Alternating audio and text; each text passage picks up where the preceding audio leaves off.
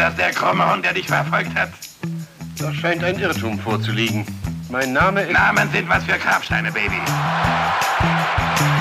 Voll, voll, Presse, Presse, Presse, Presse.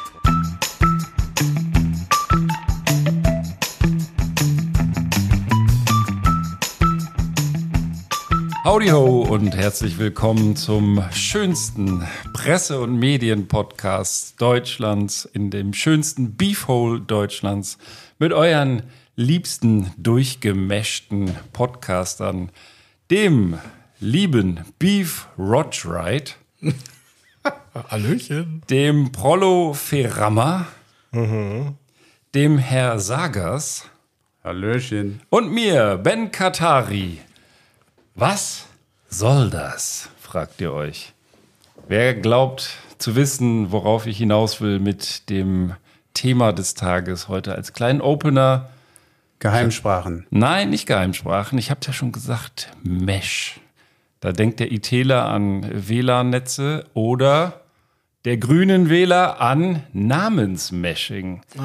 Die neueste Erfindung aus der grünen Fraktion, den ich ja grundsätzlich vom Grundtenor her recht positiv gegenüber eingestellt bin, heißt Namensmeshing. Wisst ihr, was das ist? Habt ihr es auch gelesen wahrscheinlich? Ja, dass quasi aus Doppelnamen dann einer gemacht wird, so immer die Hälfte zusammengematscht. Wenn die Leute heiraten, also wenn der Beef mich heiratet, dann ist er eben der Beef Rodride, wenn er das möchte. Und ich natürlich auch, der Ben Rodride oder Card Beef oder was auch immer. Bist du, der, bist du der Roach Ride oder Ride Roach? Right Roach, Right, right Roach, ja, Right Roach wäre auch ganz cool. Weight Watchers. nee, ja. Roach Ride. Ride Roach, auch schön. Also die genauen Regeln, wie man das mescht, habe ich mir eigentlich nicht durchgelesen in dem Artikel, den ich irgendwo hier eigentlich vorbereitet hatte, aber den brauchen wir wahrscheinlich gar nicht im äh, Spiegel.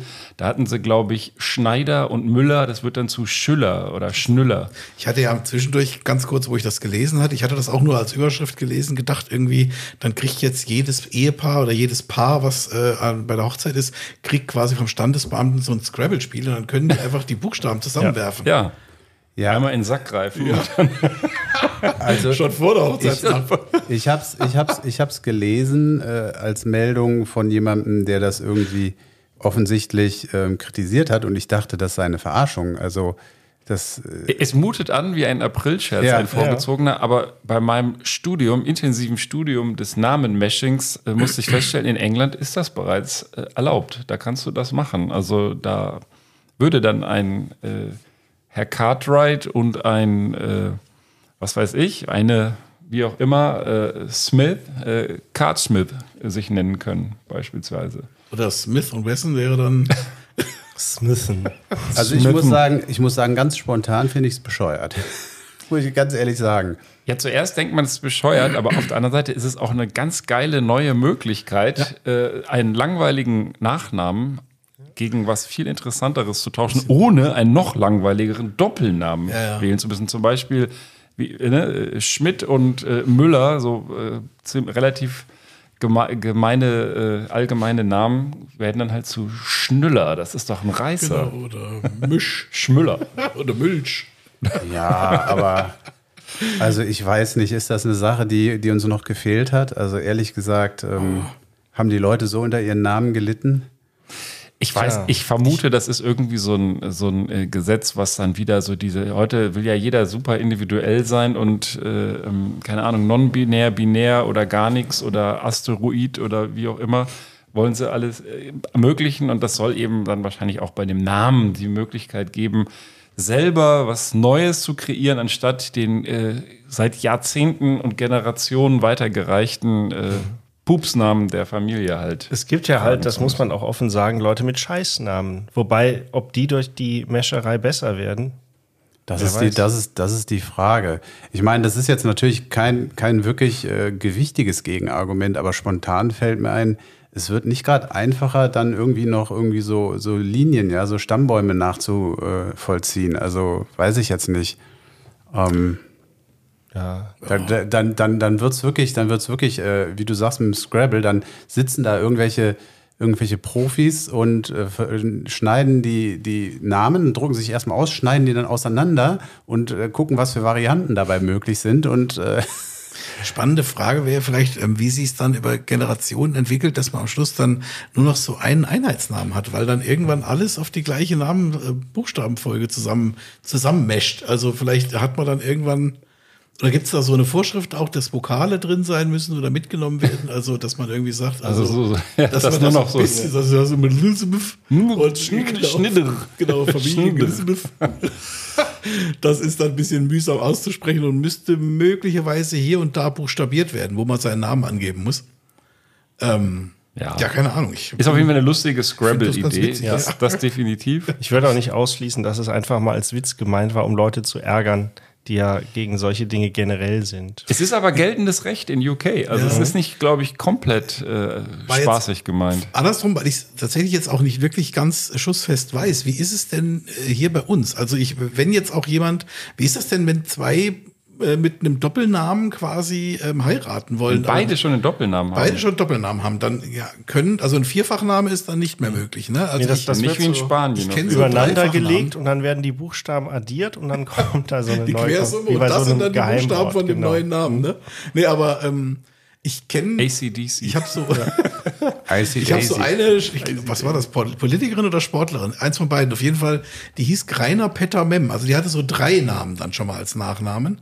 Also die heißt wahrscheinlich auch noch Greiner Petter Mem, aber ist ja egal, auf jeden Fall, ähm, das weiß ich ehrlich gesagt nicht, wie das aktuelle Namensrecht ist oder ob dann zwei dann fusionieren können quasi, ähm, aber wenn du dann zwei Doppelnamen hast, dann wird's ja auch lang. Oder gibt's da vielleicht so eine, so eine, keine Ahnung, Buchstabenbegrenzung?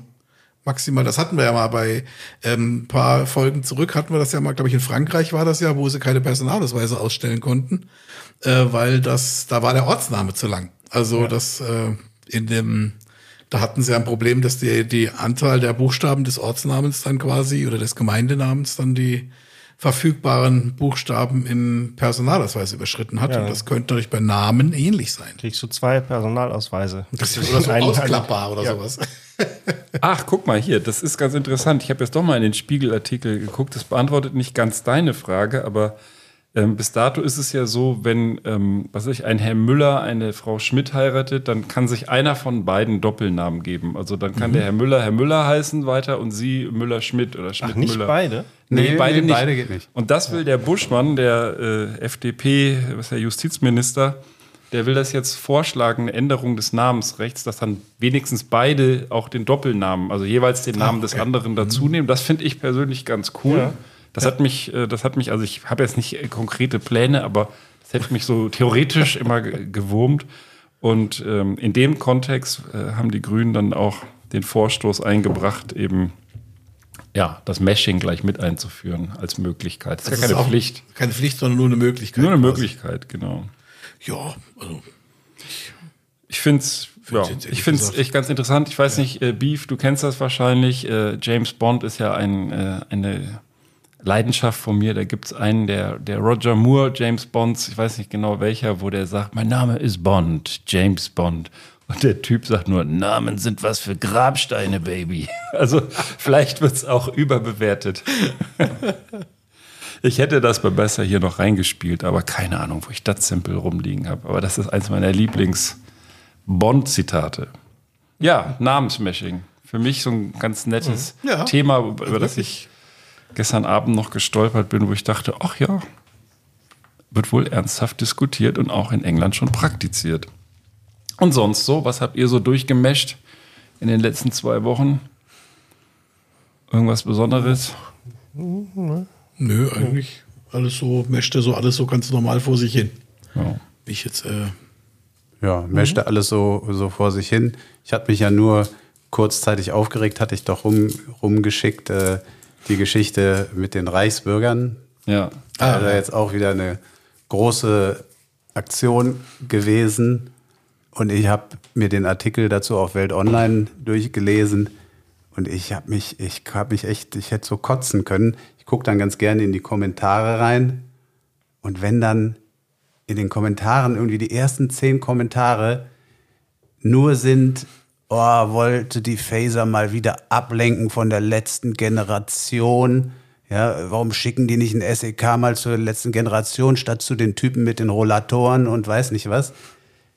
Da wurde doch ein Polizist angeschossen. Ja, da wurde ein Polizist ist kein angeschossen. Rollatorunfall. Wurde ein Polizist angeschossen, ja, wenn, wenn äh, irgendwie, keine Ahnung, ein linker einen Polizist anschießt, dann sind die auf den Barrikaden 800 Kommentare bei Welt Online. Wenn ein Polizist von einem Reichsbürger angeschossen wird, dann wird das ins Lächerliche gezogen, ja, und, äh, und irgendwie gefragt, wieso nicht äh, die Phaser endlich bei der linken Generation aufräumt. Es ist, also, Noch ein Grund mehr, die Welt nicht zu lesen. Ja, die Welt ist aber auch immer so, so So ein reaktionäres. wirklich reaktionär, kann man nicht anders sagen. Ja, das ist halt ein äh, total ideologisches Blatt. Also brutal ideologisch und ja. Aber sie haben sehr, sehr gute ähm, Artikel zu, zu den Themen Wissen und Geschichte. Also die lese ich echt gern, muss ich sagen. Ja, vor allem die tausendjährige Geschichte wahrscheinlich.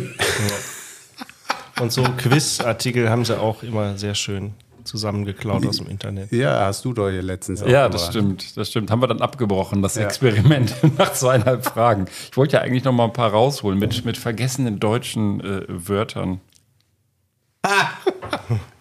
Der Beef macht hier seltsame ja so Handbewegungen komische, und irritierte so den, den verstellt. Ben so- komplett. Du hast direkt die Hose aufgemacht. Mütze, Glatze, Mütze, Glatze. Ich denke so, können wir doch später machen, Herr Rochwright. In unserem. Honeymoon. Greifst du doch später mal in den Sack, mein Lieber. So, was, was kann ich denn anbieten hier? Also ich hätte jetzt entweder das ähm, Scheffeler Bräu Hausbier im Angebot oder das Paderborner Pilger Naturtrüb. Boah. Viele Ps im Paderborner Pilger. Das ist so richtig schön wie so ein Popschutz. Paderborner Pilger. Siehst du, da poppt es hier im Mikro. Ja, Paderborner ich mal. Naja, Paderborner mal. Und ich würde vorschlagen, wenn wir hier äh, schön eingeschenkt haben, ich habe ja auch ähm, hier euch Jungs schon ein bisschen heiß gemacht. Ich war am Wochenende in Berlin bei meinem Bruder und äh, der ist mit der Florence verheiratet, meine Schwägerin, Florence Cartwright, und sie ist von Hause aus Französin. Und ich habe die Folge da geschnitten über unsere französischen Filmtitel. Ich hoffe, Prollo, du kannst die gleich alle noch herbeizitieren. Es war sehr viel mit Sex, Trip, Sex, Bad Friends, Sex. Also den Teil kann ich auf jeden Fall ja. noch. Und wichtig müssen wir uns merken, ähm, die Übersetzung von, äh, was war das? Hangover. Hangover. Äh, very, very bad, bad trip. trip. Und darüber habe ich eine sehr geile Diskussion mit ihr geführt und deswegen habe ich sie überredet, hier mal äh, in unsere Sendung zu kommen. Und ich würde jetzt mal versuchen, während ihr noch ein bisschen sonst was, so dumm die dumm, vor, ja, ein Kasper schneuzen, alles, ist, alles geht, nichts muss. Traumhaft. Ja, oder so, auch das geht. Ja. Hört ihr das? Studiogast ruft sogar zurück. Sensationell. Bonsoir, Florence. Comment ça va? Hier ist voll. ça va bien. Ja, hallo. Ich habe schon ein bisschen eingeleitet und wir haben ja am Wochenende auch schon gesprochen. Ich hoffe, dir geht's äh, gut und du bist fit, uns hier ein paar, ähm, ein paar Spezialitäten aus deinem Heimatland näher zu bringen, weil wir äh, vier dummen Deutschen, wir haben uns so ein bisschen lustig gemacht über französische Filmtitelübersetzungen. Wir hatten ja als Beispiel den Film Hangover, der in Frankreich, äh, jetzt habe ich vergessen, Very bad trip. Very Bad Trip Genau. heißt. Der Genau. Prollo, unser Franzose.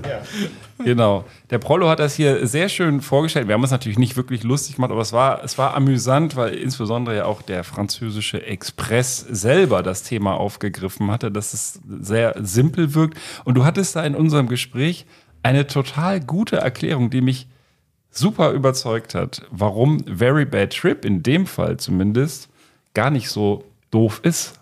Genau. Im, äh, Im Frankreich oft benutzen wir so englische Wörter oder Expressionen in eine andere ähm, Meinung, als was das bedeutet wirklich ähm, in Englisch. Und in diesem Fall, very bad trip, ein bad trip in Französisch, ähm, sagen wir, wenn jemand zu viel getrunken oder zu viel Drogen genommen hat und hat keine gute Erfahrung, wird krank, wird übergeben oder wird einfach nicht glücklich in Ja. seiner Trip. Ja, also hat, hat so irgendwie, ja, im Endeffekt äh, ja, Trip, wie man das vom Drogentrip kennt, ne? Und hat dann halt einen schlechten Trip. Ich glaube, das kann man Im sogar im Deutschen auch, Deutsch. Ja, tatsächlich. Also ich kenne das aus dem Deutschen, aus dem Deutschen auch, dass man dann sagt, es hat einen schlechten Trip in Anführungsstrichen. Ja, Ja. da- das ist dann ja, im- wenn ich es jetzt richtig verstanden habe, im Prinzip sozusagen schon ein, ein besetzter Begriff in, im Französischen, weshalb das jetzt hier sehr gut passt.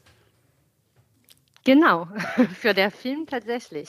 Ja, aber wir haben es so sehr wörtlich übersetzt und haben gesagt, das ist ja so ein Road-Movie auch ein bisschen, dass sie halt einen schlechten äh, Reise, eine schlechte Reise irgendwie machen und gesagt, okay, ja, das ist ein schlechter Trip, so, aber Aber für uns hat gar nichts zu tun mit diesem Roadtrip. ja. Ich habe Okay. nie äh, diese Ah, okay, Titel als Roadtrip gesehen. Ja, okay. Nur, Ja. okay, schlechte Erfahrung bei Alkohol, das ist nicht so gelaufen wie geplant. Ja, das war ja nur wirklich das Thema ja des in Films. einem, in, Ne? einem, in Also, einem metaphorischen Sinn ist das ja auch eine Reise quasi. Also nur halt ja, ist, also kein, kein Roadtrip tatsächlich. Reise. Ja, ja, genau. Genau, und andere. Und ich fand's, ich fand's fast schon äh, doppeldeutig, also äh, clever doppeldeutig, dass man, ja, man kann es natürlich so als äh, äh, so wörtlichen Trip, Reise sehen oder als ähm, schlechten Trip im Sinne von Drogen, Alkohol, Exzess. Und das ja fand ich, ja da sind mir so richtig bei euch auf dem Sofa die Augen aufgegangen in der Sekunde und dachte so, das müssen wir hier nochmal in der Sendung erklären, das kann man so nicht stehen lassen. Ist ja fast die, der französische Titel besser als der englische. Ja, Ja. also auf jeden Fall mehrdeutiger als der. Wobei mich da natürlich noch weitere englische Wörter äh, interessieren würden, die insofern zweckentfremdet wurden. Ja, das haben, das haben wir dann auch, die Florence und ich hier besprochen. Zum Beispiel ähm, waren es ja mindestens fünf Filme, was ich, Friends with Benefits, Sex Friends, Sex Trip, Sex äh, Education und so weiter. Und da hattest du aber auch eine sehr schöne, überzeugende Erklärung, warum das in Frankreich immer zieht. Ja, als Franzosen, wir sind ziemlich fokussiert auf Essen und Sex. Deswegen, wir reden viel auf Sex und Essen. Aber wir reden nicht auf Geld. Also der perfekte Filmtitel wäre Sex Lunch oder sowas. Ja, perfekt. Sex Dinner. Guck ich direkt. Und ihr redet nicht über Geld, dann das hieß ja, dass ihr richtig Nee. was gemeinsam habt mit den Deutschen. Ich weiß nicht. Ich finde, in Deutschland redet man schon über Geld, Gehalt und wie hast deine Wohnung gekostet, wie zahlst du, wie viel zahlst du für deine Miete oder ähm, Das stimmt solche eigentlich. Sachen. Ja. Und sowas reden wir absolut. überhaupt nicht. Das ist Okay. ein Tabu, oder? Ist doch fast schon ein Tabu, über Geld zu sprechen, oder? Ja, auch mit Familie, auch mit Freunden, ähm, auch äh, ja, sehr enge Freunde. Das- reden einfach nicht darüber. Das, Das das, macht man ist, nicht. das ist ganz interessant, äh, dass du das jetzt sagst über Frankreich, weil das, also Deutschland hat schon den Ruf, dass man äh, nicht über Geld spricht. Also auch wenn ich jetzt mit gerade mit zum Beispiel Leuten aus USA spreche, ähm, da ist es, da ist es total wichtig, über Geld zu sprechen. Gerade wenn du Geld hast, dann musst du das auch unbedingt erzählen. Das ist unheimlich wichtig. Ähm, während hier ist es ja eher so, wenn jemand äh, raushängen lässt, dass er viel Kohle hat, ist eher peinlich. Genau. Und unhöflich und macht man einfach nicht, ja. Ja. Ja, in dem Zusammenhang möchte ich mal den äh, 45. Äh, Präsidenten der USA kurz zitieren. Das passt hier so, weil der Sammer sagt, in äh, Amerika redet man gerne über Geld. Der hat ja Folgendes gesagt. My father gave me a small loan of a million dollars. A small loan. Ja, ähm, ich habe noch ein zweites Thema gerade vorbereitet, weil ähm, wir dich hier als Expertin haben und du bist jetzt nicht nur deshalb Expertin für dieses Thema, weil du aus äh, Frankreich kommst und ähm, das alles sehr gut kennst, sondern weil du ja auch einen juristischen Hintergrund hast. Und man könnte behaupten, hier in der Runde sitzen auch noch so ein paar Juristen, aber Was? ja, ähm, aber das hat mich, das hat mich, äh, das ist ein Artikel, der immer mal wieder alle Jubeljahre hochkommt. Und sicherlich ein alter Hut ist und vielleicht für dich auch ein ganz alter Hut ist, aber ich frage erstmal ganz behutsam in die Runde, warum darf man den Eiffelturm nachts nicht fotografieren? Den Tour Eiffel in Paris. Darf man nicht? Wie bitte? Ja, den darf man nicht. Also rein rechtlich gesehen nicht. Aha. Könnt ihr euch das vorstellen? Habe hab ich schon mehrere Ist hier diese, die, die haben doch noch Ja. diese, diese Beleuchtung. Ist die vielleicht irgendwie urheberrechtlich geschützt? Ja, der Prollo. Der ist der Einzige, der so- hier, nee, äh, nicht ganz, aber der ist an und für sich juristisch unbeleckt und kommt wieder auf die, auf die richtige ähm, Idee. Also den Eiffelturm selber, da sind alle Urheberrechte von dem Erschöpfer äh, natürlich längst abgelaufen. Der ist ja schon mehr als 70 Jahre tot. Also da ist das wie in Deutschland, wenn die Urheber 70 Jahre tot sind, erlischt das Urheberrecht. Bei der Beleuchtung nachts ist das allerdings was anderes. Da hat irgendeine Firma, ich müsste jetzt recherchieren, ich habe den Artikel, wo ich die Firma rausgefunden habe, äh, leider nicht dabei, aber die, ähm, die äh, Fokus hier, die schreiben das auch, die haben sich 1985 die Rechte an der Beleuchtung gesichert. Die haben wahrscheinlich die Beleuchtung da dran geschraubt, die ist ja sehr imposant und haben gleichzeitig das exklusive Recht, den Eiffelturm in voller Beleuchtung zu fotografieren. Tja. Aber volle Leuchtung. Ja, also du darfst ihn dann nachts fotografieren, wenn dann nicht nichts leuchtet. Den dunklen kannst du fotografieren. Das kommt vielleicht nicht so ganz so, so gut rüber, aber einigermaßen gutes Blitzlicht haben. Ja, fragt sich aber auch, wie, sie, wie, wie die das überhaupt durchsetzen wollen, wo jetzt jeder mit dem Smartphone unterwegs ist. ja, man muss es, man muss es, also äh, die- Frage ist ja völlig berechtigt. Jeder von uns hat den wahrscheinlich schon x-mal nachts versucht, schön zu fotografieren. Und das ist auch grundsätzlich alles kein Problem. Es wird dann ein Problem, und da sind wir bei dem Thema mit der Fototapete, wenn du das dann bei Instagram oder sowas hochlädst oder bei Ja, oder, sonst wo. Oder auch irgendwie ähm, Oder gar ich sagen, kommerziell monetären. Nutzen draus Genau. ziehen willst, indem du Postkarten verkaufst oder irgend Ja. so ein Krempel. Also spätestens dann würde wahrscheinlich die Firma da auch dich Genau. äh, verklagen wegen Urheberrechtsverletzung. Es sei denn, du holst vorher die Genehmigung natürlich ein. Also ich glaube, es ist tatsächlich auch nicht illegal, dass man sich für seine eigenen privaten Zwecke da nachts ein Foto mit dem Handy oder mit, mit, mit, mit der Fotokamera schießt, weil es ja öffentlich ausgestellt ist. Also es ist ja ein öffentliches, ähm, öffentlich zugängliches Werk. Ähm, Ich- nur ich die äh, finanzielle, nur die finanzielle äh, Auswertung oder das ist tatsächlich äh, das, das Strafbare. Also äh, Florence hier, das ist Wahnsinn. Die beiden Nicht-Juristen hier in der Runde, das hat jetzt so äh, 72 Folgen mit juristisch geprägten Podcastern, hat die so aufgeschlaut, dass die hier die richtigen Schlüsse, ich kann den Artikel einpacken, aber ich wollte zumindest dich mal fragen, ob du das wusstest, ob du das, äh, ob das in, in, Überhaupt nicht. Also das steht sogar auf der Homepage vom, vom Tour Eiffel, steht das drauf. Da ist so ein ganzer äh, Artikel darüber, warum und wieso man den nachts nicht äh, legal äh, fotografieren darf, beziehungsweise die Fotos, die man dann macht, kommerziell nutzen kann. Das fand ich irgendwie ganz, ganz nett, diese Überschrift. Man darf den Eiffelturm nachts nicht fotografieren.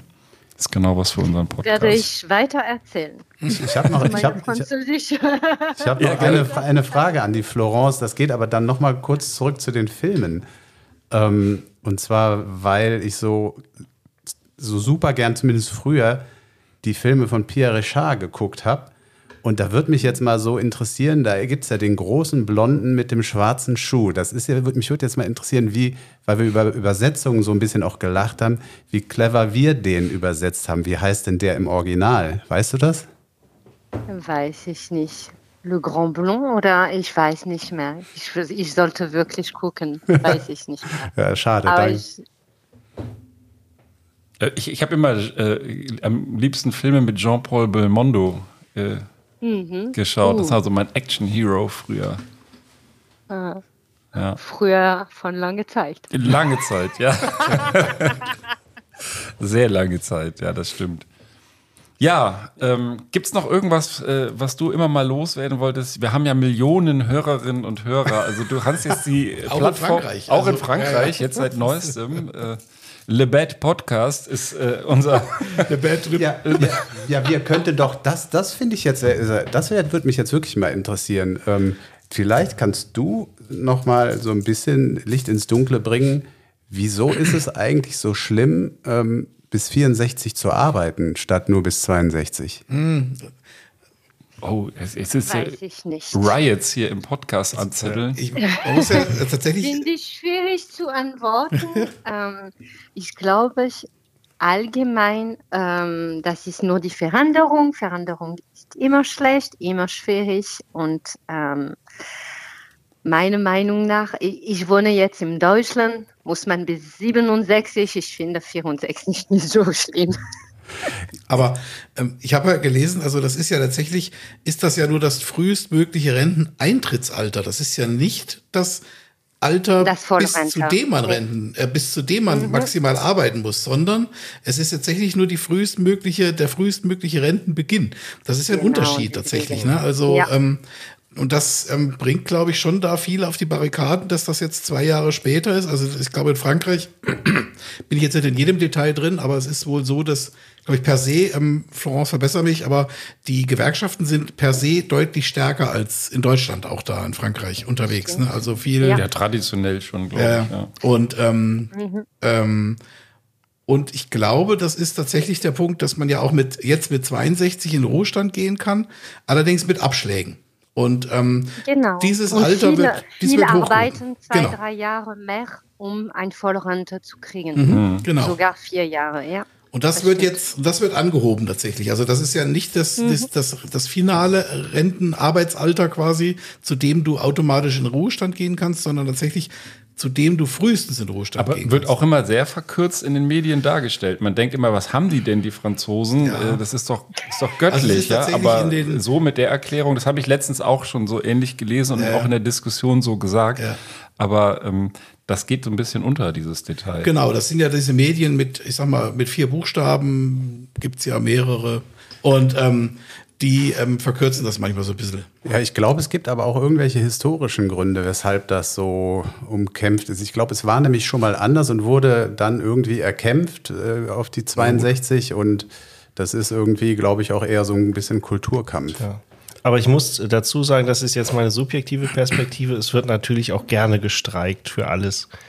Und äh, ich meine, da, ich bin ja jetzt hier wieder einer der Nicht-Juristen, aber ähm, das Streikrecht ist ja in Frankreich auch ein bisschen anders organisiert. Ja, da kann auch ja im Prinzip derjenige, also muss nicht immer derjenige streiken, den es betrifft. Ja, da ist man relativ schnell beim Generalstreik. Ich erinnere mich noch, als ich in Frankreich äh, studierte und wir wollten gerne Mittagessen gehen, dann kam irgendwer, ja, die Mensa ist geschlossen. Ja, warum? Ja, die U-Bahn-Fahrer in Paris streiken. Was? ja, und aus Solidarität. Und dann äh, Ja. bekam ich so eine kurze Erklärung, die streiken halt jetzt mit, deswegen kein Essen heute. So. Das ist eigentlich super. Ähm, eigentlich, also auf der Arbeitnehmerseite auf jeden Fall äh, gar keine schlechte Idee, ja, wenn es um Aufmerksamkeit geht. Ja. Hat man mehr Macht. Ja. Yo. Also ganz herzlichen Dank für deine, für deine Meinung und für deine, ja, für deine Erklärung auch nochmal, uns hier ein bisschen aufzuschlauen. Und Sehr äh, die französische Kultur, der ich mich äh, sehr verbunden fühle, äh, nochmal näher zu bringen. Vor allem auch unseren Millionen Hörerinnen und Hörern, die jetzt sicherlich alle direkt einen Frankreich-Urlaub buchen werden im Anschluss an diese Sendung. Also habt noch einen schönen Abend, schönen Gruß zu Hause und gerne bis bald mal wieder, wenn wir hier ähm, die charmante Florence zu äh, unserer Frankreich-Korrespondentin und Expertin erklären dürfen. Bis bald Danke. und sehr gerne ein anderes Mal. Tschüss. Vielen Macht's gut. Tschüss. Vielen Dank. Tschüss. Ja, super. Das Ja, war was gelernt. Florence Cartwright, äh, jetzt aus Berlin, geboren in Paris. Und ich glaube, sie hat da ein bisschen tatsächlich uns nochmal eine andere Sichtweise auf das ein oder andere Thema gebracht. Ja, vor allem das mit dem Bad Trip, das leuchtet echt ein. Ja, ne, das, das war also für mich auch so, die, die, dass ich dachte, es leuchtet nicht nur ein, sondern es ist ja richtig gehend doppeldeutig. Man, und hätte, man hätte sogar selber drauf kommen können. theoretisch Ganz- ja, ganz also so. Drogentypen wie wir sind. Ja. Also, Genau. Beef zieht sich hier die Line und sagt, so, doofer Titel. Tja, Naja, war der Vertrieb wohl gar nicht so doof. nee. Und das andere mit dem ganzen Sex, das ergibt auch irgendwo Sinn. Aber deswegen, wir müssen auf jeden Fall einen Film drehen, Sex, Sex Lunch. Ja. Das, das gibt ist ja von Das David- wird in Frankreich auf jeden David- Fall ein das Erfolg. Hätte mir eben einfallen sollen. Es gibt ja von David Lynch den Film Naked Lunch. Da Ja. geht's ja quasi, aber auch, das ist ja auch nur ein, ein quasi ein durchgehender Drogentrip. Also da geht's ja, ähm, Ja. das ist ja schon extrem bizarr. Ich weiß nicht, wer ihn gesehen hat, aber ähm, hat seine, wie soll ich das jetzt sagen? Seine verstörenden Momente. Ist Und, das der ähm, Film, wo, äh, wo die zwei Rammstein-Lieder drin haben? Ist das der? Ja, wo die auch da so zu irgendwelchen Viechern mutieren und also das ist ja quasi. Gibt aber auch so eine Roadtrip-Szene, wo Ja. er da immer diese. Dazu ist nämlich, glaube ich, irgendwie Nee, ein Rammstein-Lied da Nee, das ist- abgespielt. Rammstein ist noch was anderes. Das ist der mit Nicolas Cage. Ja. Das ist nochmal egal. Wir, jetzt- wenn jetzt Hank Frank, der könnte das Ja, natürlich alles Frank. sagen. und Wir, das ist, wir machen das ja extra. noch mal vorsprechen. Eigentlich wissen wir die Antwort, aber wir wollen den Hank Frank jedes Mal an dieser Stelle, dass er, ich weiß es, ich weiß es. Oh Mann, warum, warum rufen die mich nicht an? Es gibt, es gibt doch auch einen älteren Film, der heißt irgendwie Das große Fressen oder so, oder? Ja, da geht es auch Grand, ziemlich äh, viel um, also stimmt. extrem viel ums Fressen. Da, und auch um ums was? Vögeln. Ja. Das stimmt. Das, ah, das hätten wir gerade noch mal. Der heißt Le Grand, Le Grand äh, B- Bœuf, Le Grand Bouffe. Le Grand Beef. Nicht der, der große Beef. der große Le Grand Beef. Nee, es geht aber, glaube ich, äh, da geht es ja ums zu Tode fressen. Ne? Also Ja, das ist genau. Die quasi- verabreden sich einfach, um sich richtig gehend zu Tode Das zu ist auf jeden Fall ein fressen. großartiger Film. Ja. Aber ich habe den als Jugendlicher geguckt wegen der Nacktszenen, ehrlich gesagt. das Gefresse Ja. war mir erstmal ja egal. für- aber da also ist eher dann so irgendwie. Aber so- Special Interest. Also die Nacktszene, wenn ich die richtig im Bild habe, so richtig sexy. Ja, was macht man? Früher hatte man nur das öffentlich-rechtliche, Mann. Da hast du schon bei Eis am Stiel eine Latte Aber, gekriegt. aber immerhin, du bist dann über den Sex jetzt mittlerweile auch beim Essen gelandet. Es Das sollen ist dann auch schon Leute im Otto-Katalog geblättert. Ja, und dann war immer die Bikini-Seiten waren immer zugeklebt im Hause Ferrari. Ah ja. Ach ja. ja, ja. Norbert, warum geht der Bikini da Seite nicht auf? Naja. Okay, verlassen wir diese Schlüpfrigkeiten, sonst, äh, ja, sonst kriegen wir hier nie wieder seriöse Studiogäste an die Leitung. Ich fand das jetzt äh, sehr toll, dass sie das gemacht hat. Ich hätte ja zwei äh, seriöse Marktforschungen, ähm, die jetzt aber ureigene deutsche Themen behandeln. Äh, Autos. Und ähm, vielleicht könnte ich da mal. Das eine ist eine Studie, da geht es drum, oder da ist die Fragestellung, ob man von der Automarke auf den IQ des Fahrers oder Ah. der Fahrerin schließen kann. Ja, die habe ich, die hab ich auch dabei. Das ist total geil. Und auch die Farbe, ne? Die, ja. super cool. Ja, ja, ich bin umso gespannter auf die Antwort. Ähm, ja. Also es ist tatsächlich, es geht um, ähm, Sie leiten das hier auch ganz schön ein, das äh, erspare ich jetzt mal, die meisten werden ja den Artikel vielleicht nochmal lesen. Auf jeden Fall ist die Studie aus Großbritannien ähm, und die hatten dann irgendwie die Frage, also ist es denn irgendwie äh, das, also auch gerade wenn jetzt, man kennt das ja auf der Autobahn, irgendwie einer brettert hinter einem ran, ist dann irgendwie dann doch der BMW oder der Audi und macht Lichthupe und dass man da möglichst schnell sich verpissen soll von, dem, von der Überholspur und ähm, und ist das die Frage, ob der BMW-Fahrer einfach stumpfer ist als andere motorisierte Ein äh, Verkehrsteilnehmer? Das ist hier so die Grundfrage. Frage. und ähm, da ähm, gibt es eine quasi, sie nennen es jetzt hier eine neuropsychologische Expertise ähm, auf einem Gebrauchtwaren, auf einer Gebrauchtwagen-Vergleichs-Website. und ähm, die haben 2000 Autofrager einen, einen Intelligenztest machen lassen und daraus ein Intelligenzranking erstellt. Und zwar mit Querverweis auf 22 Automarken, die die getesteten fahren, bis sie gefahren sind. Ja, und jetzt ist es tatsächlich so, was schätzt ihr denn, wäre, wer die intelligentesten waren auf dem, auf dem Ranking? Weißt du es? Ben? Ich weiß es, ja. Irgendeine Idee? Der Prollo ist es nicht. Ja. Ist kein Japaner. Nee, ist kein Japaner. Die intelligentesten äh, bezo bezogen auf eine Marke. Auf die Automarke. Also welche- Man muss aber dazu sagen, weil da, da stehen ja auch so IQ-Werte drin, das ist eine englische Studie. Ja. Also auf der Insel. ja, genau. Okay. Ja, also keine Ahnung, die äh, haben dann vielleicht äh, Rolls-Royce als die intelligentesten. Nee, Rolls-Royce, ich glaube, da war wahrscheinlich das, äh, die, die, die Grundgesamtheit zu niedrig bei 2000 Wird, wird wahrscheinlich nicht bei www.webuyyourcar.com nicht so oft We buy every, oder we buy every car. über every car. Nee, Also bei, bei meinem Rolls-Royce habe ich aber regelmäßig auch diese Visitenkarten. Ja, komisch. Also es sind tatsächlich äh, die ähm, besten oder die intelligentesten sind die Skoda-Fahrer mit einem Intelligenzquotient von 99. Sie weisen übrigens auch darauf hin, dass ähm, der, Norm- das normale IQ-Spektrum liegt zwischen 85 und 115 Punkten. Also der intelligenteste war demnach 9, hatte einen Intelligenzquotient von 99. Danach folgten Suzuki und Peugeot-Fahrer mit 98 bis also 97,8. Das sind so die Schlausten. Auf den letzten Plätzen liegen tatsächlich BMW, Fiat und Land Rover. Ähm, insofern ist die Frage, ob die Klischees auch bestätigt wurden. Und ähm, naja, man kann sagen, es ist jetzt irgendwie so ein bisschen schwierig einzuschätzen. Und ähm, Ja, aber da steht aber auch irgendwo in dem Artikel, dass Ja, sie ja. ja nicht wirklich davon ausgehen, dass das extrem aussagekräftig Nein. und repräsentativ Nein, nein. ist, aber eine geile ich Geschichte. eine ganz witzige Idee, genau. Und ich es gibt noch eine, nur, nur weil erinnert euch daran, welche Farbe hat der Benanza-Bus? Na, so ein dreckiges Weiß. Ja. Welche Autofarbe ist da entscheidend, lieber Das Beef? steht hier gar nicht. Bei meinem Artikel steht das gar nicht drin. Soll das Kann ja nicht dein Ernst sein. Die haben auch getestet, welche Farben sozusagen auf die höchsten IQs schließen lassen. Ja, ihr könnt es euch Also, was denken. Ich habe ich hab, ich hab nur gelesen, also es wurde anscheinend echt viel mit Farben gemacht. Ich habe nur gelesen, welche Farben darauf schließen lassen, dass da möglicherweise ein Psychopath im Auto sitzt. Kann ja ein intelligenter Psychopath sein, weil weiß war auf jeden Fall die schlauste Farbe. Aber vielleicht natürlich ist nicht, Intelligenz ist nicht immer hilfreich. Also bei ja einem goldenen. Auto ist es jedenfalls so, dass die Wahrscheinlichkeit, dass ein Psychopath drin sitzt, am größten ist. In einem goldenen Auto. In einem goldenen, ja.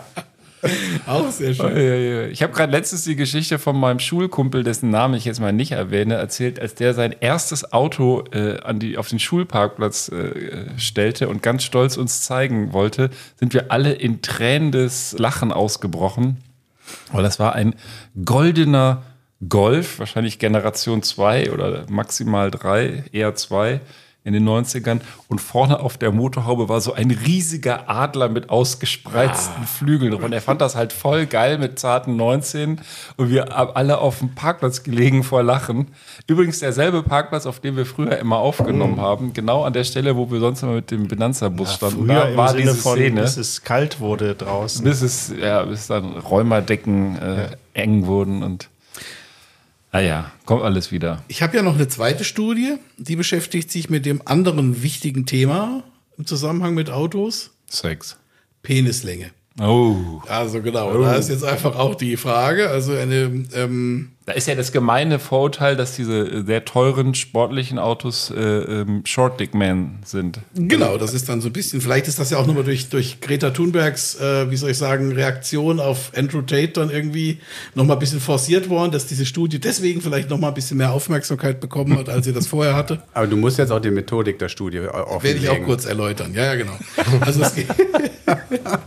also es ist ganz witzig, wie sie das angegangen sind, auf jeden Fall. Also das ist tatsächlich ein, ähm, ein ähm, also die Studie geht letzten Endes darum, die haben sich schon diese Grundfrage gestellt, ob es da irgendeinen Zusammenhang gibt, dass Leute mit eher kürzeren Penissen sich irgendwelche PS-Boliden kaufen oder sonst irgendwas, wie sie das hier schreiben, ob das irgendeinen Zusammenhang geht, also ähm, oder eben nicht. Ähm, wird ja gerne mal irgendwie ähm, gemacht. Sie zitieren hier auch nochmal einen Blick auf den Tankrüssel und so weiter. Also solche Dinge wird dann gerne mal darauf hingewiesen.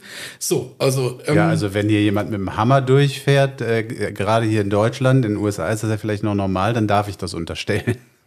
Genau. Und ähm, sie haben das jetzt nicht alles ausgemessen, sondern haben tatsächlich äh, Leute befragt und haben aber immer, ähm, da ging es darum, dass sie ähm, die mit unterschiedlichen ähm, falschen Durchschnittsmaßen quasi dazu verleitet haben zu sagen, ob sie da eher im, im, im Durchschnitt waren oder nicht.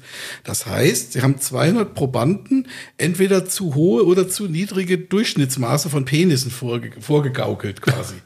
Und die mussten dann darauf quasi antworten. Übrigens Ob in sie England mehr oder sind, weniger haben. Genau. In England sind übrigens 13 Zentimeter korrekt als Durchschnittslänge quasi. Nur so am Rande, das wurde auch noch hier erwähnt. In England. In England das ist auch wieder eine britische Studie halt irgendwie. Und ähm, Weil die so scheiß Autos fahren. genau, und das Ergebnis der Studie, die allerdings noch nicht begutachtet worden ist, also jene, denen vorgegaukelt worden war, ich zitiere jetzt, das englische Durchschnittsglied sei 10 Zentimeter lang, hielten den Kauf eines schnellen Wagens für eher entbehrlich. Hingegen wünschten sich die tendenziell mehr ein, wünschten sich tendenziell mehr einen Sportwagen in der Gruppe, denen etwas von 18 Zentimetern erzählt worden war, die also eher das Gefühl haben dürften, zu kurz gekommen zu sein. Zumal jene, die älter als 30 Jahre alt waren. Ach, du wurdest quasi mit der Länge konfrontiert. Ja, mit, mit der dich falschen. sofort Du hast dann Auto so dich entscheiden. irgendwo da einsortiert. Das ist ja. Und dann gehen sie wahrscheinlich davon aus, dass sich bei der zu hohen Länge rein statistisch ja mehrere darunter eingruppiert haben sollten und dann gedacht haben, scheiße, Das wäre doch mein wahrscheinlich Penis ist zu Da klein. muss ich jetzt irgendwie eine andere Rakete kaufen. Ich finde das eine ziemlich Geil. geile Idee für die, für die Studie. ja, und, ähm, das ist ja echt äh, psychologisch wertvoll. Genau, sie sind jetzt ein bisschen, also es ist wohl noch weiterer Forschungsbedarf, weil sie sagen, eine Erklärung für dieses Verhalten könnte natürlich auch das althergebrachte Balzverhalten des Mannes sein äh, oder auch die Steigerung des Selbstwertgefühls, so die Autoren. Denn äh, auch wenn die Hersteller von Luxusautos diesen Zusammenhang nicht wahrhaben wollen. Also jedenfalls gäbe es noch weiteren Forschungsbedarf. Was ich bei dem Ganzen, äh, ob es jetzt wahr ist oder nicht, sagen wir mal, es wäre wahr, ähm, nie verstanden habe, wenn du, wenn du einen sehr kleinen Penis hast und dir dann so ein fettes Auto kaufst und eine richtig geile Ische abschleppst ähm, und dann ja doch irgendwann den kleinen Penis auch mal benutzen willst und dann die Hose runterlässt, ob der dann denkt, wenn die sagt, wenn die dann das so sieht und sagt, boah, der ist aber klein, aber ein geiles Auto hat er.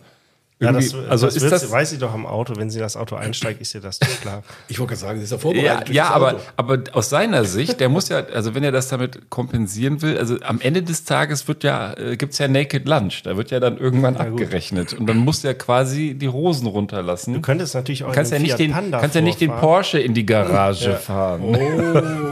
Oh je.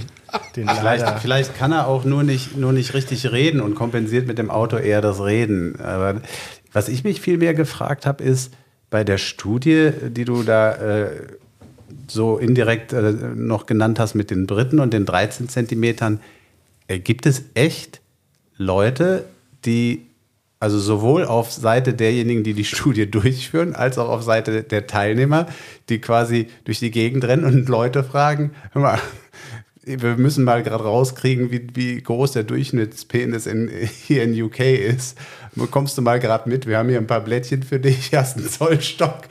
Oder, Ja, oder mit Sicherheit. Das, ist Oder ja, Pro. das, das, das wäre ja dann sogar noch äh, äh, sozusagen fehleranfällig, sondern da muss dann noch jemand sein, offiziell am besten mit Notar, äh, der das dann nachmisst. Also äh, wie, wie hat Im man Dienst, sich so eine also im Studie Dienst der? Wissenschaft, da gibt es eine ganze Fernsehserie drüber, wurden ja auch schon Leute beim Sex äh, untersucht mit, mit äh, allen möglichen Elektroden verkabelt. Es gibt eine, äh, wie heißt das denn? Es gibt über diese Sexforscher, ähm, gibt es eine richtig geile Serie, wo der hat dann einfach angefangen, Sex zu machen. Das ist also eigentlich ein Professor, der das einfach dann nur ähm, Ja, aber du musst es ja auch noch re repräsentativ machen. Ja, der hat ja dann auch sein halbes Krankenhaus durchgenudelt da auf dem Das ist zumindest in der, Das ist in der Serie. Praktisch für ihn. Zumindest in der Serie, ja. Also ich stelle mir sie Das ist jedenfalls aber eine wahre vor. Begebenheit, auf der das beruht. Aber also ich glaube, in der Forschung gibt es fast nichts, was nichts gibt. Also das finde ich jetzt gar nicht mal so verwunderlich. Das werden die bestimmt nicht auf offener Straße machen. Ja, jetzt stell dir mal vor, da spricht dich jemand echt an auf offener Straße und Nee, wir sind ja ja- von der und der Forschungsanstalt, Herr Cartwright,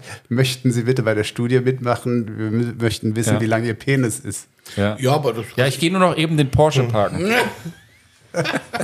oder ein Fiat Panda. ja, genau. Du kannst natürlich Ja, noch Fiat besser. Panda Ich gehe gerade mein Bobbycar einparken. Aber die ja Fiat-Fahrer waren ja, das haben wir in der anderen Studie, die waren ja weniger intelligent. Also die waren ja ziemlich hinten im so. Ranking. Da bist du ähm, Sehr ordentlich, dumm, aber Löwen ist aber blöd. Dumm fick gut, sagt man ja Dumm auch. fährt Also, gut, ja. Was auch immer. ja. Also ich werde demnächst äh, wer, äh, ja, Werte mit dem Fiat Panda vortäuschen.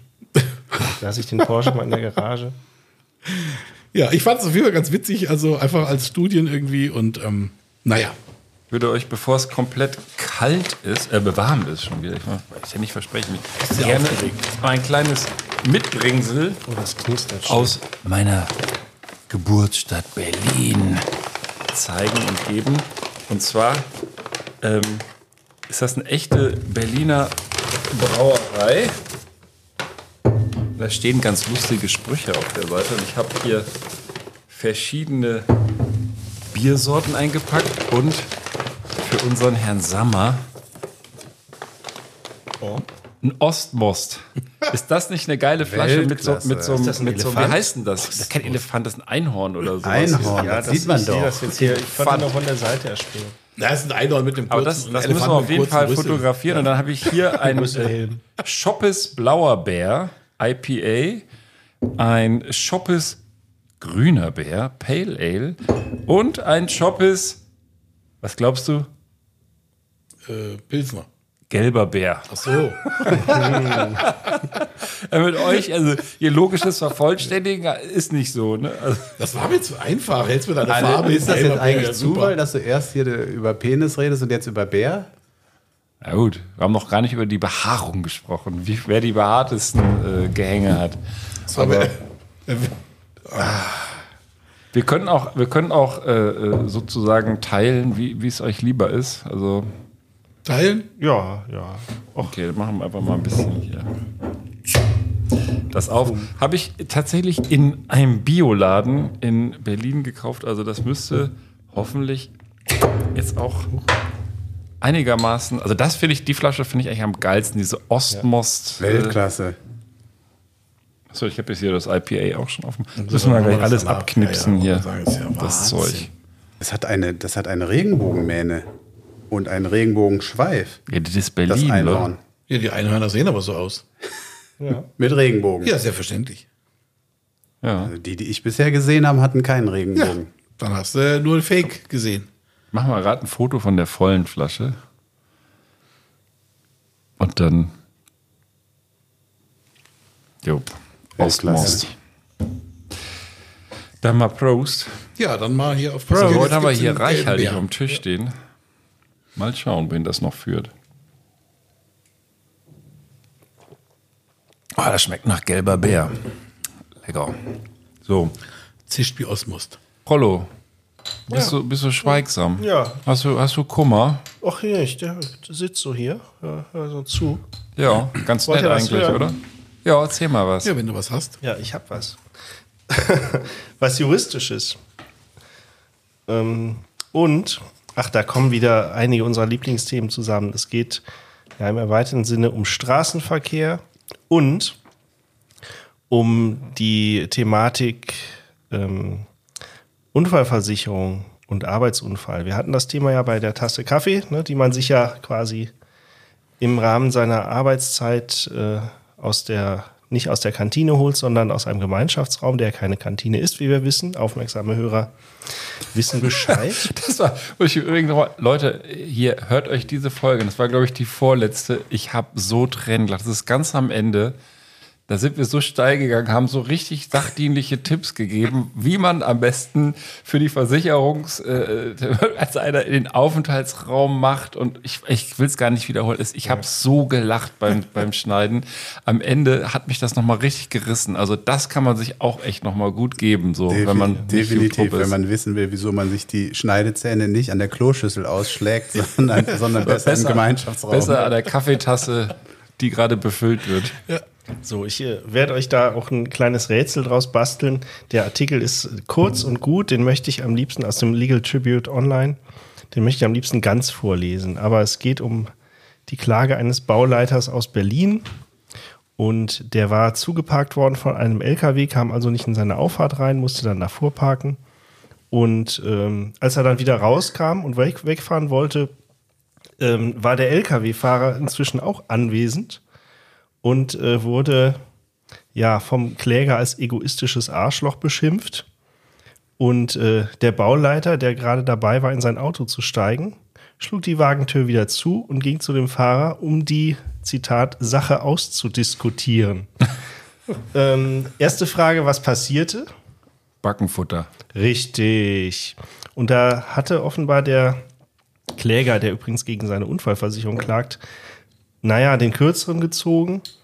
Und ja, deswegen die Frage, ähm, nachdem das auszudiskutieren in eine kleine Schlägerei ausartete, ähm, Arbeitsunfall oder kein Arbeitsunfall? Also ich habe jetzt irgendwie den ja Faden verloren. Das unterwegs. war so simpel, dass ich echt, ich Das konnte war- nicht folgen. Also ein auf, Bauleiter Typ- steht irgendwo, ein Der anderer Typ will da fährt durch. beruflich auf seinen Hof und will wieder weg. LKW im Weg, angepöbelt, Schlägerei.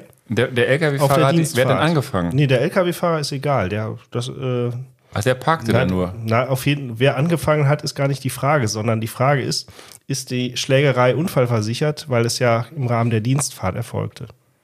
Und, und, wo, und der hatte da geparkt und war das da, wo er auch gearbeitet hat? Oder? Naja, der, Der war im Einsatz Der war im sozusagen, der war im Einsatz, der, Dienst. kam auf den Hof. Der hat sich dienstlich eben nicht. geprügelt. Genau, er hat sich dienstlich geprügelt, weil der wollte ja auch dienstlich wieder weiterfahren und hat dann unterwegs den LKW-Fahrer noch versohlt, beziehungsweise ließ Also sich da, versohlen. da, es, da, es kurios, da es kurios sein muss, tippe ich eindeutig auf einen Arbeitsunfall.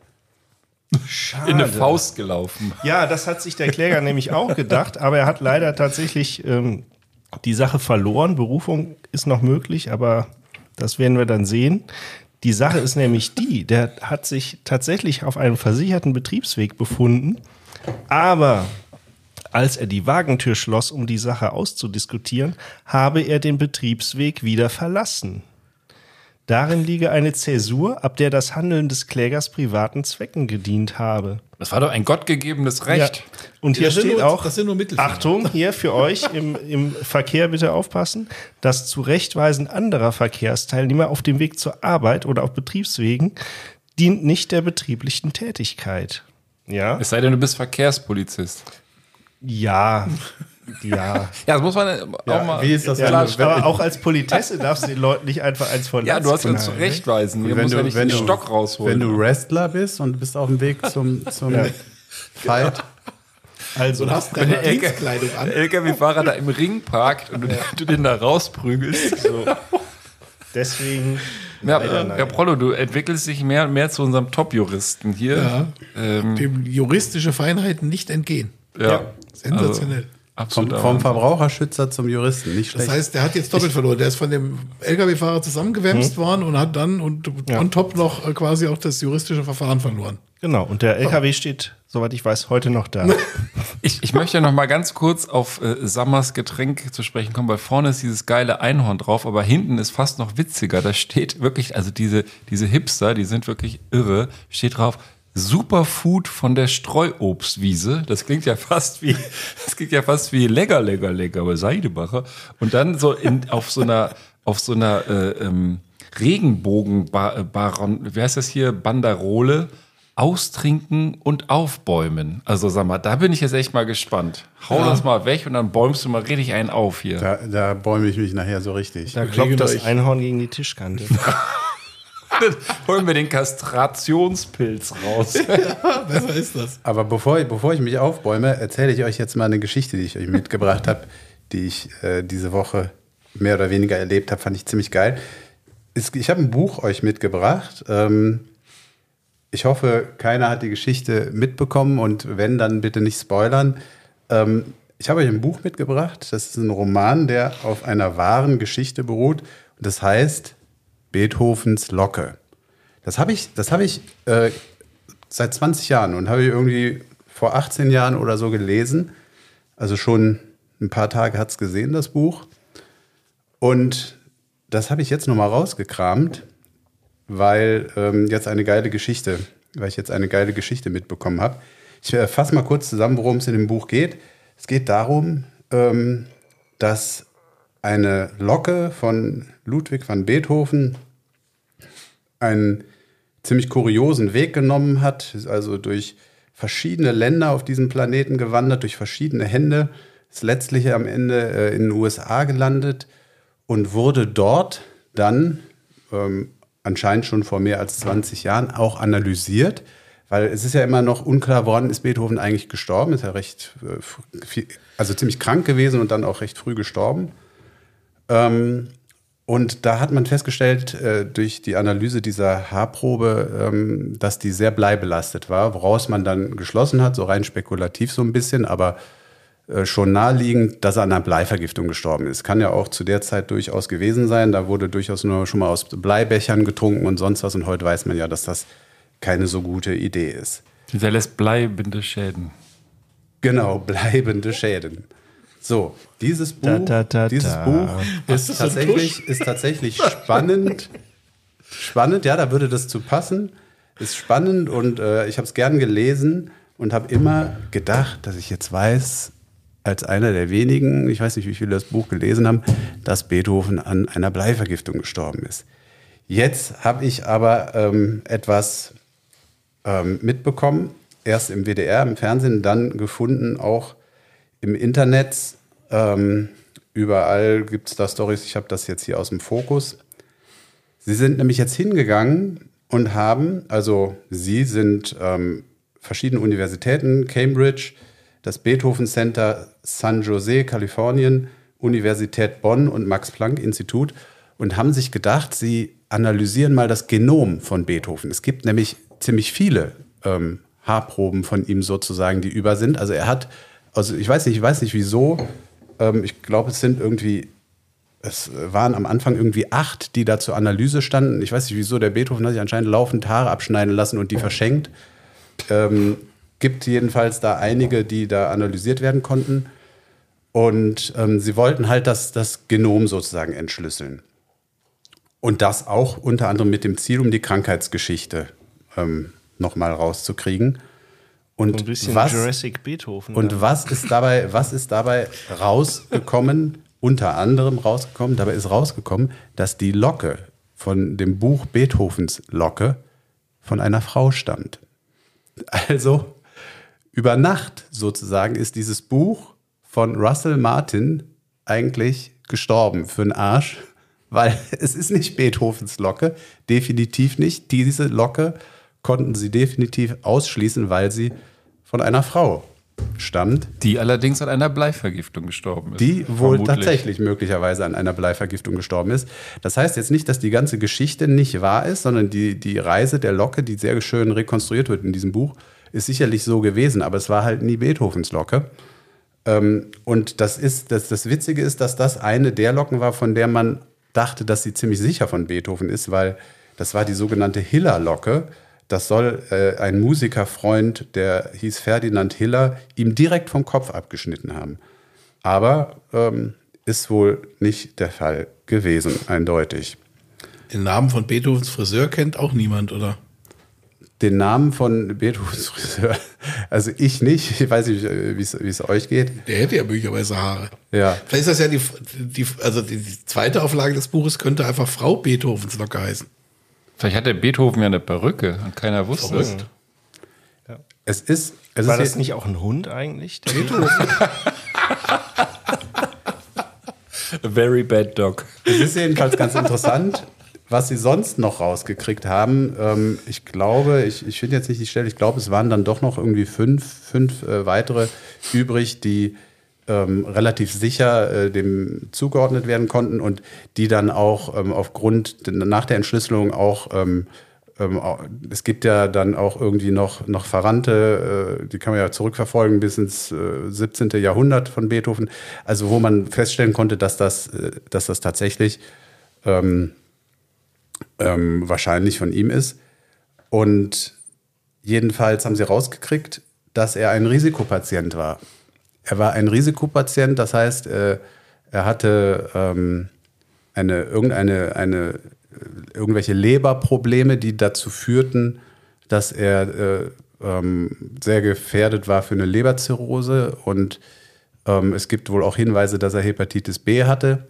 Und er hat wohl auch getrunken und das in Kombination mit diesen Risiken, die er hatte, Gesundheitsrisiken, geht man davon aus, dass er möglicherweise auch deswegen ähm, verstorben ist. Würde Ist- jedenfalls ganz gut passen. Ist das die äh, selbe Studie? Ich habe heute nur irgendeine Überschrift gelesen, dass Beethovens Schwerhörigkeit angeblich nicht erblich bedingt war. Also Ja. hat man irgendwo äh, Das- auch das untersucht. Das- ich habe es aber das- leider dann nicht weiter Das ist auch die Studie. Sie haben, Sie haben gesagt, Sie haben zumindest, äh, also Sie haben ja wirklich das ganze Genom aufgeschlüsselt, Sie haben zumindest keine genetische Erkrankung gefunden, die seinen, seinen Hörverlust irgendwie erklären könnte. Ja, dem hegen die Haare in die Ohren, ganz einfach. Also Was, was ja, wahrscheinlich.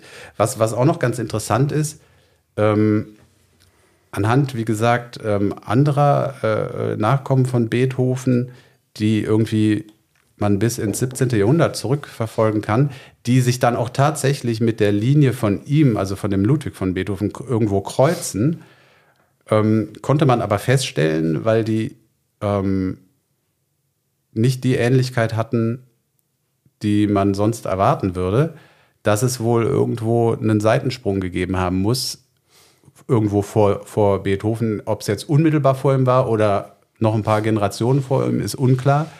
Jedenfalls ähm, kann es sein, dass ähm, ähm, Beethoven, also ist zumindest nicht auszuschließen, dass er auch so ein, wie, wie die das hier, hier nennen, so ein Kuckuckskind äh, gegebenenfalls ist.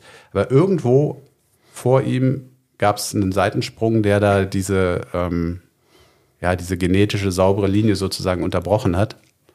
Und das, äh, das fand ich auch, auch ganz interessant. Und zu, zuletzt noch eine, eine interessante Sache aus dieser Untersuchung. Es gibt, ich bin jetzt nicht so ein Beethoven-Experte, auch wenn wir hier ja in, in Bonn leben, aber es gibt äh, ja wohl eine geheime Geliebte von Beethoven und man weiß bis heute nicht sicher, wer es war. Und ähm, jetzt es kann man zumindest hingehen bezüglich zweier Frauen, die da äh, immer sehr ähm, als sehr wahrscheinlich genannt werden, könnte man hingehen.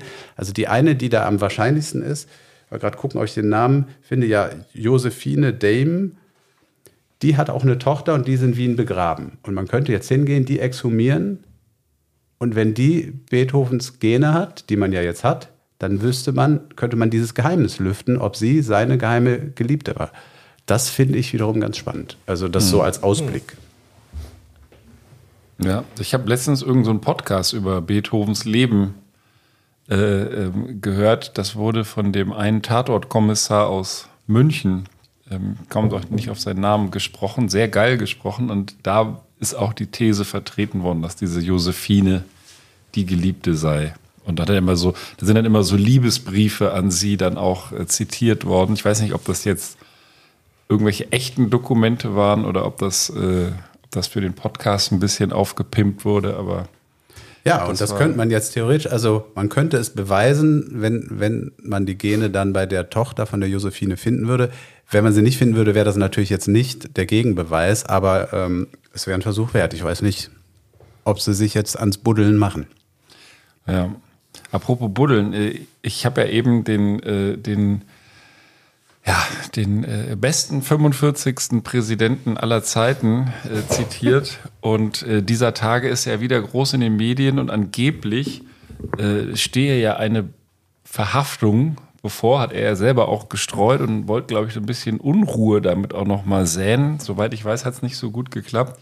Und dann sind aber im Netz Fotos aufgetaucht, sehr geile Fotos, die angeblich zeigen, wie Trump verhaftet wird. also da sieht man so ein Bild für alle äh, nur Hörenden, wie so eine ganze Schar äh, New Yorker Polizisten einen am, halb am Boden liegenden Trump irgendwie äh, aus einer äh, über den Asphalt zerren. Ja, es sieht so ein bisschen aus, als ob er der letzten Generation beigetreten wäre. und Ja, als jetzt ob er sich da gerade festgeklebt hätte. Er klebt ja, hat ja auch sehr an seinem Amt geklebt. Und, und einfach, das muss man jetzt einfach nur kurz erwähnen. Äh, es gibt hier eine Seite, die heißt korrektiv.org. Die prüfen halt immer äh, Meldungen, Fotos, alles Mögliche auf ihren Wahrheitsgehalt. Hier war es, glaube ich, jetzt nicht so besonders schwer. Aber sehr, sehr viele Leute haben diese Fotos genommen. Es gibt auch welche, da ist er hinter Schloss und Riegel, da sieht man ihn so hinter Gittern und so. Und das sind überwiegend Fotos, die mit einer KI gebaut wurden. Das hat auch ein, ein äh, Journalist äh, bei, bei ähm, äh, Twitter hochgeladen und hat, hat es im Endeffekt so, genau, Bellingcat, das ist auch so ein, so ein äh, investigatives äh, Online-Portal. Äh, Elliot Higgins, der hat die einfach mit einer KI, so einer Foto-KI, zusammengebastelt und äh, wer wissen will, welche das ist, Mid Journey Version 5 und damit dann quasi äh, einen riesigen äh, ja, Shitstorm kann man nicht sagen, aber eine tierische Verbreitung erhalten, die dann völlig sich irgendwann von diesem Gedanken, das sind ja eigentlich nur gefakte KI-Fotos, gelöst haben. Und das zeigt immer wieder, wie nicht gefährlich es unbedingt KI ist, aber auch diese sozialen Medien, wenn sich sozusagen Nachrichten, Fake News oder was auch immer so völlig verselbstständigen und dann irgendwann in die, in die sogenannten Breitbandmedien übernommen werden, vielleicht auch ungefiltert, weil die Kapazitäten nicht da sind, das auf ihren Wahrheitsgehalt zu Du meinst, prüfen. wenn der TikTok-Praktikant nicht da ist, muss der Chefredakteur selber da durch dieses Internet. Genau. Also, Ja. also ich denke, äh, ähm, um nochmal da auf die, auch speziell auf KI zu sprechen zu kommen, ähm, du hast ja auch schon mal letzte Woche oder letzte Folge die Frage gestellt, ob wir Angst vor KI haben. Ähm, ich finde, das muss man differenziert sehen, aber was dies angeht, diesen Punkt angeht, kann ich mir schon vorstellen, dass ähm, speziell KI da sehr, sehr äh, viel Schaden anrichten kann in Zukunft. Je nachdem, vielleicht wird es auch Das wird die Regularien. Desinformation weiter verstärken, weil du ganz schnell und sehr veritabel auch so, sogar Bilddokumente, Videodokumente, Bilddokumente, Videodokumente. Du kannst wahrscheinlich auch hingehen, du kannst wahrscheinlich eine ganze Nachrichtensendung faken. ohne Probleme. Und die Leute, ohne Probleme, und die Leute, drei Schritte. Und die Leute können sich ja heutzutage die Fake-Kanäle, die sie ähm, sehen möchten, um, um eben gewollt sozusagen sich betrügen zu lassen, ja, können sich ja aussuchen. Ja, dann, dann, dann wird halt äh, der XY äh, kleine Videokanal nur zur Nachrichteninformation äh, eben bezogen und was anderes wird nicht geguckt.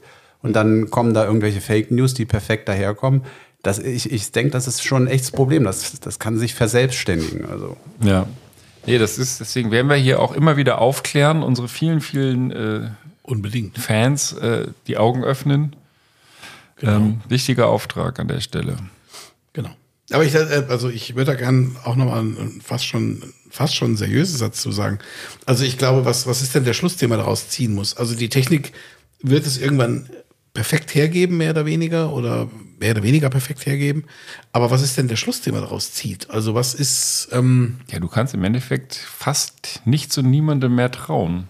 Also ja, das ist das eine, das ist ja vielleicht so gefährlich, oder aber man muss im Prinzip wirklich, ähm, äh, ja, muss noch stärker lernen, im weitesten Sinne lernen, wie man Nachrichten überprüfen kann. Also du kannst ja jetzt schon Dinge versuchen zu verifizieren.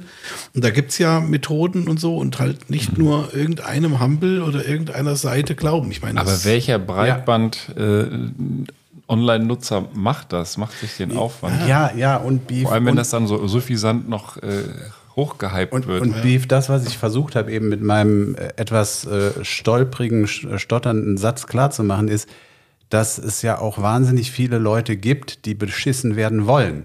Ja, Das- wenn wir jetzt mal gerade das Thema Trump nehmen, ja, ich habe hab da mal eine Doku gesehen, haben sie dann die Leute eben befragt zu den Vorwürfen der Wahlfälschung und sonst was, die die wollen nur äh, Fox News oder weiß nicht, da gibt's noch so irgendeinen anderen Kanal, der ist noch krasser äh, äh, gucken und die wollen auch überhaupt gar nichts anderes hören. Und, und äh, äh, was, ich weiß nicht, ob Ben oder Beef, du es gerade gesagt hast, dieses, dass man keinem mehr trauen kann, das, das, das könnte, also zumindest für einen Film würde es sich eignen, ob die Zukunft wirklich so aussehen wird, das wird man sehen, äh, hoffentlich nicht, aber das, das könnte doch ein wirklich ein, ein richtiges äh, düsteres Zukunftsszenario sein, wo wirklich, ein, weil einfach wirklich keiner mehr weiß, was ist eigentlich die Wahrheit, was ist wahr, was nicht. Also das könnte ja definitiv nicht nur zu Kriegen, das könnte zu Bürgerkriegen, zu weiß ich nicht Ja. was für Kämpfen führen. Das stimmt einerseits. Andererseits muss man natürlich auch sagen, dass man jetzt schon mit allen möglichen Fotos oder Videos oder sonst was konfrontiert wird, die angeblich etwas zeigen. Ja. Also das fängt ja damit an, dass man einfach zu irgendeinem Ereignis ein völlig unpassendes Bild. Aber noch hast du vielleicht auch eine Mehrheit an Menschen, die ähm, aufgrund irgendwie vielleicht auch ähm, altmodischer Verhaltensweisen in der Lage sind, so ein bisschen ähm, einzuordnen, die Dinge, die sie, die sie sehen und das, was hier eben auch gefallen ist, Nachrichten zu überprüfen. Ja, ich weiß nicht. Also jetzt noch, oder andersrum formuliert, gibt's denn diesen Hang, eher das zu lesen, wo man in seiner Meinung bestärkt wird, nicht schon länger? Also ich sag mal, also jetzt mal 30 Jahre zurück oder 40 Jahre zurück, wo jetzt Tageszeitungen ja noch eine viel größere Rolle spielten im, im Alltagsnachrichtengesumse. Ähm, da gab's dann halt verschiedene Tageszeitungen, ich sage jetzt mal nur die überregionalen, das sind die ganzen äh, Krauterblättchen rechts und links, sondern ähm, aber die hatten ja auch alle eine Tendenz. Also das eine war eher konservativ, das andere war eher so ein bisschen links. Und ähm, da haben ja doch viele Leute haben tatsächlich eher die Zeitung gelesen, die so ein bisschen ihrer Grundtendenz entsprach. Das ist, Also das ist so- richtig, aber es war einfach ähm, viel allgemeiner natürlich. Es war ne? allgemeiner wenn du links warst, hast du und- eher die Taz gelesen und nicht die Fatz. Ja, und, und, so. ich bei allem jetzt äh, muss, auch dazu sagen, wir reden da ja auch von Journalismus. Das heißt, das ist ja, trotz allem seriös. Man kann ja. auch zu verschiedenen Themen unterschiedliche Blickwinkel oder eine Meinung haben. Also das ist ja legitim. Das ist ja heute, musst ja nur so ein paar Hashtags eingeben und du findest immer deine Bubble, selbst für Mhm. Ja, die ja. abgefucktesten Themen und Meinungen. Das, das ist, glaube ich, Scheiße so. halt. Ne? Das ist halt. Und das ist halt, es muss halt nicht mehr belegt sein. Und das ist ja das, was quasi ähm, im Prinzip so diese ganzen, ähm, äh, ja auch über die Social Media Kanäle etc. oder über, über das Netz selbst dann einfach, ähm, es werden Behauptungen aufgestellt, es werden Meinungen, werden völlig mit Fakten vermischt oder nur die Fakten auch gezeigt, die so halbwegs in Kram passen und ähm, oder eben viele Leute, wie du sagst, das geht dann in die Richtung, man will beschissen werden. Man stellt tatsächlich gar keine Fragen mehr. Man hinterfragt Dinge Also nicht. meine positive, um mal auf einer positiven Note äh, zu enden, meine positive Hoffnung wäre tatsächlich, dass irgendwann das so durchdrungen ist von so vielen Meinungen, falschen Meinungen, wo auch jeder weiß, die Hälfte davon entspricht nicht nur meiner Meinung, sondern ist auch fake, ist vielleicht KI, fabricated und so weiter, dass, dass irgendwie dann auch diese, dieser Impact von sozialen Medien nachlässt, dass die Leute sagen, ja, das ist alles schön und gut, aber dass man sich irgendwann als Menschheit wieder danach sehnt, nach so einem, tatsächlich so einem Korrektiv oder irgendwie einer Wahrheit. Also ich glaube, das wird noch, natürlich werden die Menschen noch immer dümmer, vielleicht verstumpfen sie auch einfach so, dass es ihnen irgendwann tatsächlich komplett egal ist, aber meine Hoffnung wäre doch zumindest, dass man sagt, hey Leute, lass es doch mal wieder auf so ein paar Werte zurückbesinnen. Gibt es denn nicht irgendwas Verbindliches und, und nicht dieses, alles, was ich im Internet lese, ist, ist mal so, man kann ja dann irgendwann nichts mehr trauen und äh, dass das, Das dann würde- auch diese Leute so ein bisschen da äh, ähm, abschreckt. Das würde tatsächlich die Quelle aufwerten. Ja, so wie du ja jetzt über alles mögliche Artikel schreiben kannst, ähm, kannst ja auch über alles mögliche irgendwelche demnächst dann KI-Fotos, aber auch jetzt schon vielleicht verfälschende Fotos zeigen. Und die Frage ist doch, ähm, also finde, wird es eine Institution geben, wo man weiß, okay, wenn die mir ein Bild zeigen, dann haben die da einen Fotografen hingeschickt, der war auch da und hat dann ein Foto gemacht. Ja? Also ganz klassisch, so wie früher, wo der Ja gut, aber es ist ja eigentlich heute dann mit doch seiner auch so. Kamera zum Also- äh, Kaninchenzüchterverein gegangen ist. Da, diese ganzen diese Fotos, also ich meine, das ist der Wahnsinn. Also wenn du dich so mit diesem KI beschäftigst, man erkennt das. Da in dem Artikel steht auch drin, woran man erkennt, dass noch erkennt, dass Fotos von einer KI gemacht sind. Aber die sind erstmal so gut auf den ersten Blick in einem kleinen Smartphone-Tweet, äh, dass du denkst, krass, die zerren da den Trump weg. Das ist also, wenn du das gar nicht hinterfragen willst oder auch gar nicht die Zeit hast in dem Augenblick. Also ich mache mich nicht davon frei, dass ich nicht regelmäßig auf sowas reinfallen könnte. Vielleicht auch schon reingefallen bin, mit Sicherheit. Aber da wir auch an der Stelle immer vor solchen Entwicklungen warnen, muss ich natürlich auch äh, einfach mal das Warnsignal der Warnsignale hier raushauen. Wir haben die äh, eine Stunde Warnung. Und bevor wir dann zu einem abschließenden Quickie kommen, wollte ich aber doch äh, meine äh, biertrinkenden Mitstreiter und auch den äh, Superfood von der Streuobstwiese trinkenden Sammer mal fragen, wie schmeckt euch denn die äh, Berliner Mische hier? Das Blaue war sehr gut. Ja, genau. Das, ähm, das, also ich fand dieses gelbe Shoppen fand ich jetzt so. Das war halt ein. Pilz, ja. Genau, aber ähm, hier das ähm, Shop ist blauer, das IPA, das fand ich auch sehr lecker. Blauer Bär. Genau. Das sind alles Bären. Ja, also das Streuobst schmeckt super, also wirklich äh, gut. Es riecht halt so intensiv, dass es schon wieder fast künstlich riecht. Also ich werde da mal in Ruhe die, die Inhaltsstoffe nochmal durchgehen. Von der KI gebraut. Ja, das ist ja erst austrinken, dann liest du das und dann bäumst du dich auf. Ja, guck Das auch ist nochmal, ja ob Schafe auf der Wiese, auf der Streuobstwiese waren.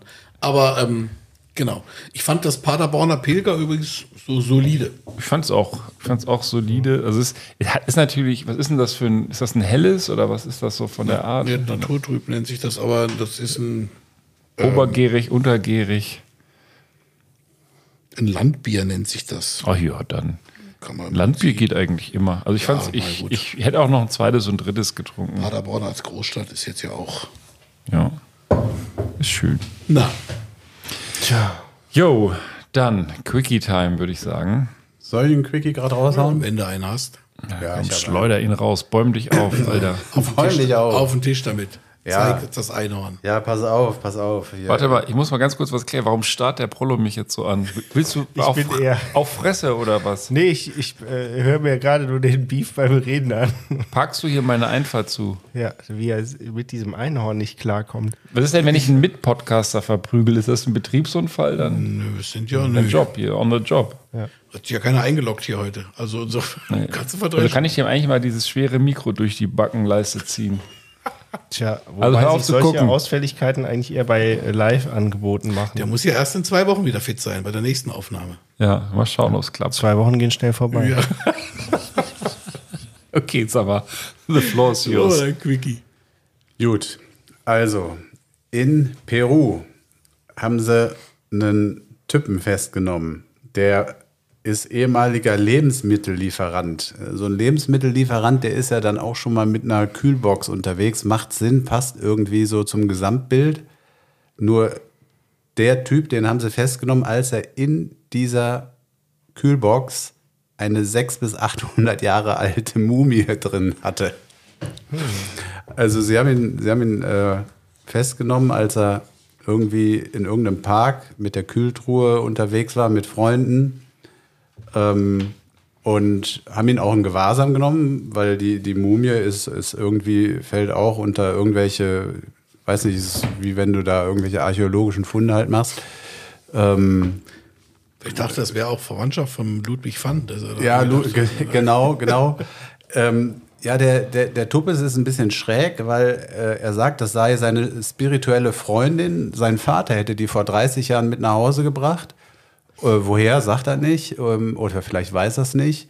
Und ähm, die würde bei ihm im Zimmer wohnen, die würde auch bei ihm zusammen, also mit ihm schlafen. Also ich nehme an, nur im Bett, so ist das gemeint.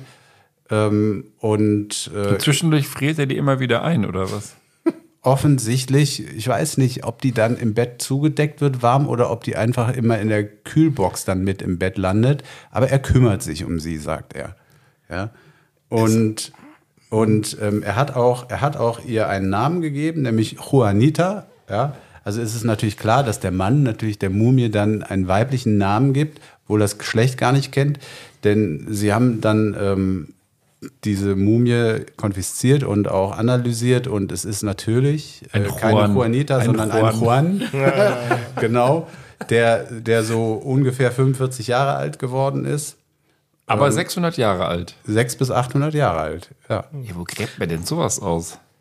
Wo gräbt man sowas Welche aus? alte Also, Familientradition. Hier, Ja, also ich sag mal, ähm, die Juanita übergeben. Mumien sind ja mumifiziert. Das heißt, die musst du ja genau genommen gar nicht mehr kühlen, weil da verwest ja nichts mehr dran. Die sind ja schon durch. Vielleicht, ja. Vielleicht Ja, aber du recht. hast ja sowas, also wo findet man denn sowas? Naja, gut. In so Wo Pyramiden. war das? In Peru oder was? Peru, ja. Also ich glaube, in Peru gibt es ja auch schon lange In Peru Kulturen. gibt es, Also gibt glaube, es sehr, das sehr viele äh, sehr alte Mumienshops oder was? Irgendeinem älteren Gebäude, was weiß ich, auf dem Dachspeicher von irgendeiner Ah. peruanischen Pyramide. Er sagte jedenfalls, er, hat- er hat sie nicht verkaufen wollen irgendwie, weil das ist wohl irgendwie ein Vorwurf auch, sondern nur seinen Freunden zeigen wollen. Aber ich finde es irgendwie, also sowas ist, finde ich immer spooky. So ein Typ, der mit so einer, Bringt meine neue Freundin mit oder was? mit so einer Leiche durch die Gegend rennt Eieiei. und mit dir schläft. Da muss man Spaß dran haben. Und dann auch noch eine Transe. Ja. Nein, das war jetzt böse. Aber gibt es da irgendeinen Komment zu, äh, Kommentar zu, dass das jetzt gar keine Juanita war? Oder war ihm das eigentlich egal, weil es ja nur spirituell Nee, einen. Kommentar dazu gibt es nicht. Also sie haben halt das dann festgestellt, äh, aber was er dazu zu sagen hat, Und hat er die wiedergekriegt? der kriegt die nicht wieder. Nee, der ist noch, der ist tatsächlich wohl noch immer im Gewahrsam, also zumindest als das hier geschrieben wurde. Weil mit, Leich, äh, mit, mit Mumien spazieren gehen ist verboten, oder? Ja, es ist wohl, einfach sonst ein Spinner es ist, wohl irgendwie eben so ein archäologischer Fund, den darfst du dir nicht aneignen. Ne? Vor allem, wie geil ist das denn für die ganzen Kunden von dem Gemüsehändler? Der rennt da mit der Mumie rum und liefert dir aber vorher jahrelang irgendwie das Frischobst. Ja. Hier, lecker Datteln. Weil die, die, die vor allem, weil er sich ja, Trockenobst. War's Oh, die Trockenobst-Spezialist. Vielleicht waren es, hoffe ich, waren es nicht die Datteln von Juan. Ja, die Datteln riechen nach 600 Jahre altem Sack. könnte man sagen, das ist jetzt fast eine geile Überleitung zu dem, was wir in zwei Wochen vorhaben. Aber äh, das äh, machen wir jetzt mal platzieren und abholen. Merkt euch einfach nur Datteln vom Juan. ja, ja, ja, ja, klar. Ich meine, der kümmert sich schon seit 30 Jahren um sie, also kann schon sein, dass da die Datteln so ein bisschen muffeln, ja. Herrlich. So. Jo. Ja, haben wir das auch geklärt? Ja. Äh, nicht mit Mumien in Peru spazieren gehen, fahrt lieber nach Mexiko, da ist das wahrscheinlich äh, besser möglich. Und ansonsten möchte ich jetzt schon mal anteasern, gar nicht in zwei Wochen, sondern wahrscheinlich sogar in einer Woche, Ostersonntag, wollen wir noch eine kleine Osterspezialfolge herausbringen. Und da dürft ihr wirklich gespannt sein, da zünden wir ein richtiges Feuerwerk. Da müsst ihr dabei sein, unbedingt. Da müsst ihr da habe ich also jetzt da schon große, habe ich schon große Pläne. Ja. Boah, das wird gut. Ich freue mich so. Ich kann es kaum abwarten. So, Eieiei. Ei, ei, ei. also in diesem Sinne, bis bald. Ciao, ciao. Jo, tschö.